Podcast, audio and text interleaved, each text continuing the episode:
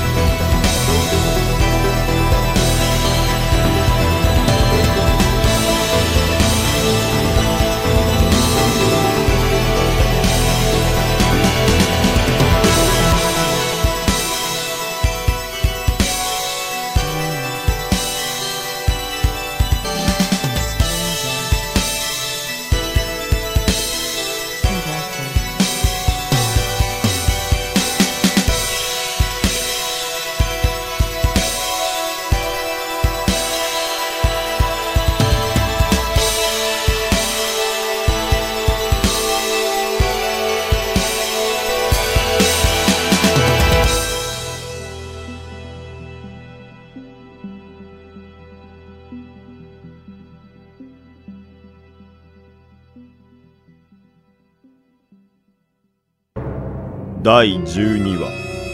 約束。そうなんですかまそうがっかりするな秋吉だけじゃ荷が重いだろうから小林お前がサポートしてやれ本当ですかああ秋吉をしっかりフォローしてやれよ先輩よしそうと決まれば早速このことを秋吉さんにとおかけになった電話番号はあれ電波にどうしたんだ届かない場所にある秋吉さんかその頃、里美は、はあ、宇宙人と交信できるって聞いてきたんだけどな。うわあ番号非通知はい、もしもし。 CQCQCQ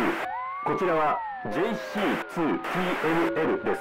入電の方いらっしゃいましたら QS をよろしくお願いします受信しますどうぞ何もしもし私の名前はカズナリと言います為替の蚊スズメの巣に濁点名古屋の名リンゴのリレーカズナリですよろしくお願いしますお返しします何これあなたの名前はどうぞあ、さとみ。私の名前はさとみです。聡明の聡に美しいと書いてさとみです。さとみさん了解しましたありがとうございますこちらの天気は晴れですえっと、和成さんあなたは、あまたお会いできることを楽しみにしていますよろしくお願いしますさようならわあちょ、ちょっと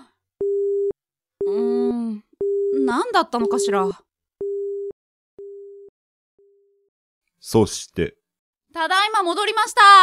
あ秋吉さんどうしたんですか小林先輩。さっき携帯に連絡したのに電源切ってたのさっきいいえ、電源はずっと入れてましたよ。あれそうなんだで、何ですかあそうだそうだビッグニュースビッグニュースだよビッグニュース今度うちの局でジョー・トシヤの特番をやることになったんだよジョー・トシヤってあの有名なパーソナリティのそうそれもその特番の MC を秋吉さんが担当することになったんだ私がそして、数日後、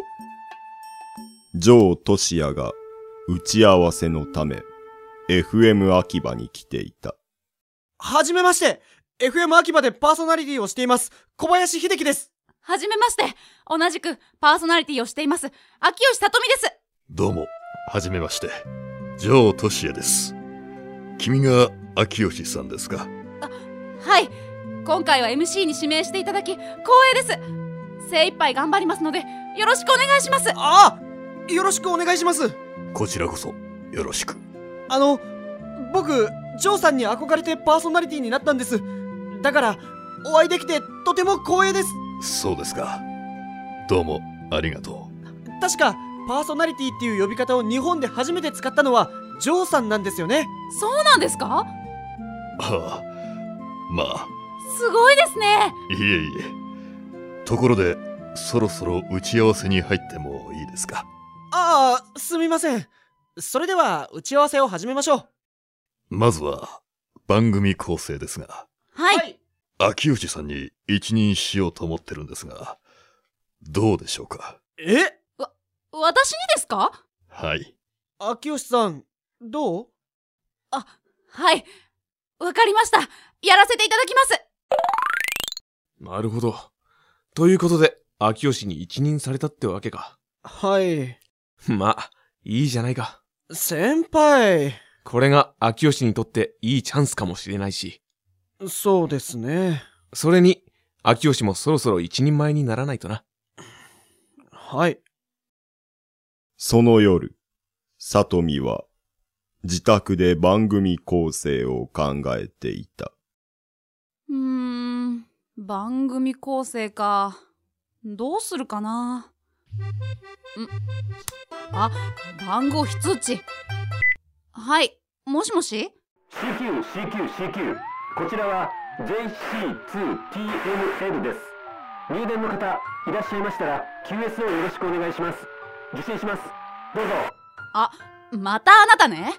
えっと名前は確かカズナリですどうぞそうそう和成君は確か里見だったねどうぞ和成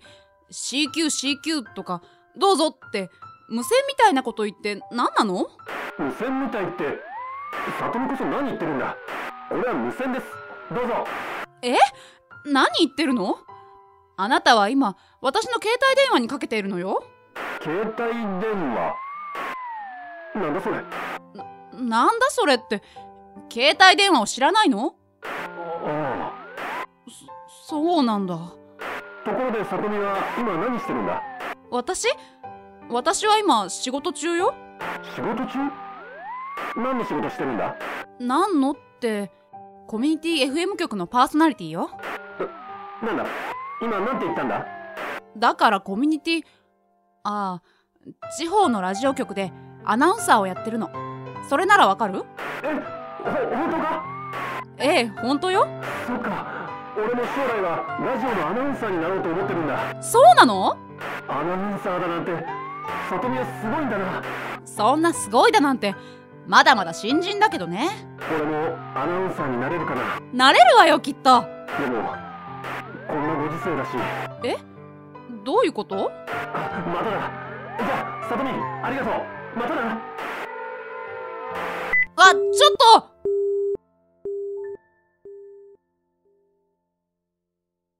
そして、翌日。秋吉さんおはよおはようございます。うどう番組構成の方はあー、それが、まだちょっと、そっかもう少し待ってもらえませんか今夜中になんとか仕上げますから。うんわかったすみません。そして、その夜、さあ、今夜こそ番組構成を仕上げないと。ああ、またか。はい、もしもし。あ里見かいそうよ。こんばんは。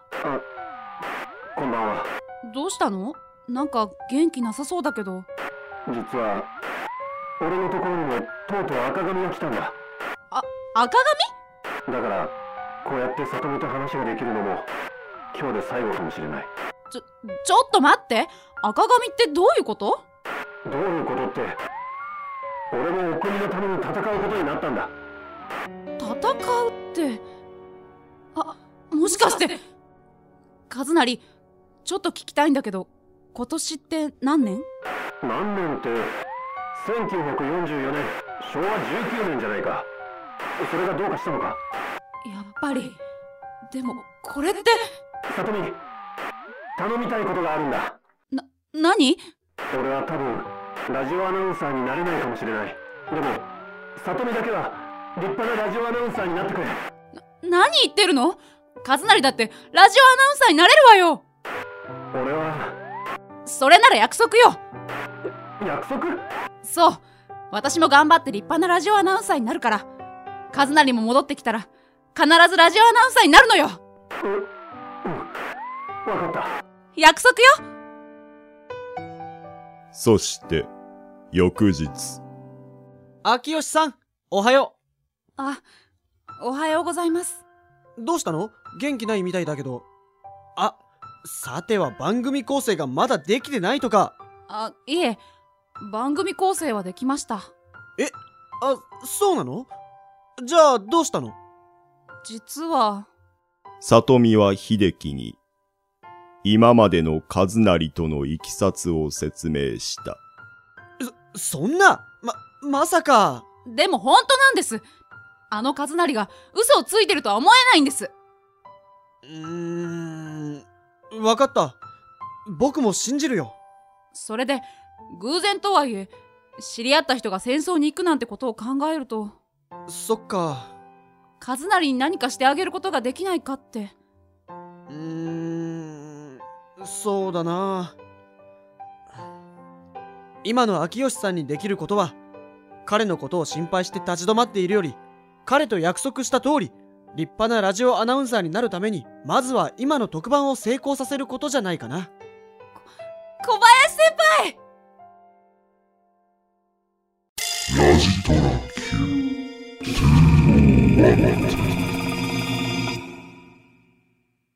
そして、数日後、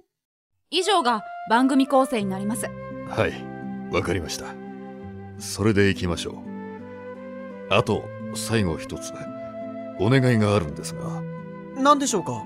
このエンディングトークの時に、私に少しだけ時間をいただけませんかはいもちろん大丈夫ですありがとうございます。実は最後に、ある人に伝えたいメッセージがあるんです。ある人に、ですかはい。そして、特番の放送日、秋吉さん、お、お落ち着いて大丈夫です何があっても放送が始まったらそこに市場を持ち込んではいけない聞いてくれている人たちのことだけを考えること研修中に小林先輩が私に教えてくれたじゃないですかうん、そうだったね。私和成との約束のためにもこの特番を絶対成功させます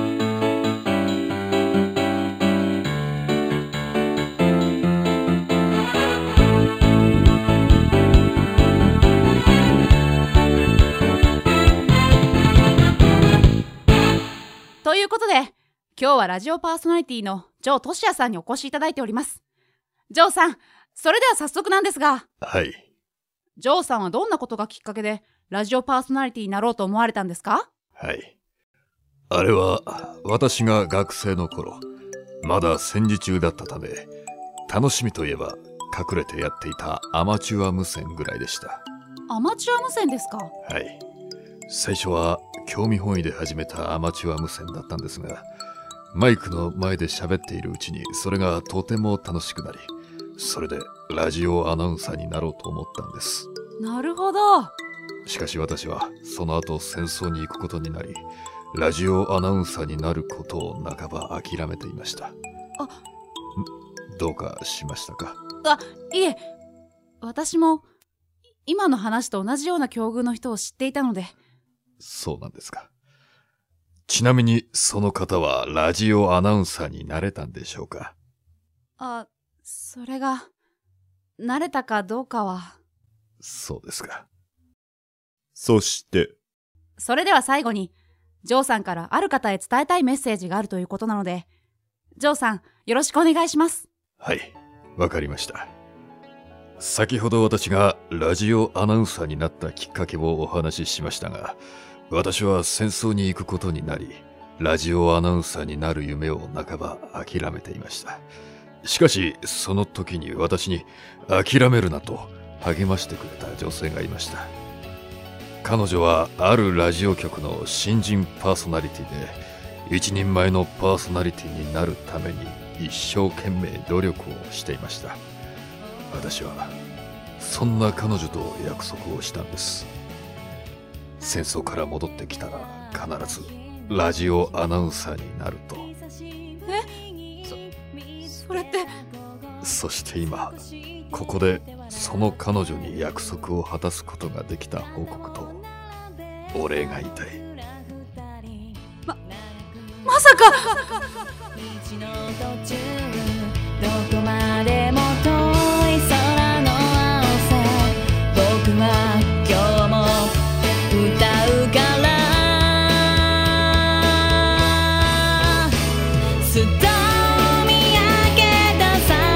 にはどんな色が見えるだろうカズナリなのでも名前がこの名前は君との約束を忘れないためにサタミの聡明の聡の字をつけたんだよじゃあ本当にカズナリなのねああそうさよく生きて俺は約束を果たしたぞ次はサタミの番分かったわ私もだサタミのラジオを楽しみにしてるぞそしてサトミありがとう「きっとまた会えるだろう」「僕ら二人のから」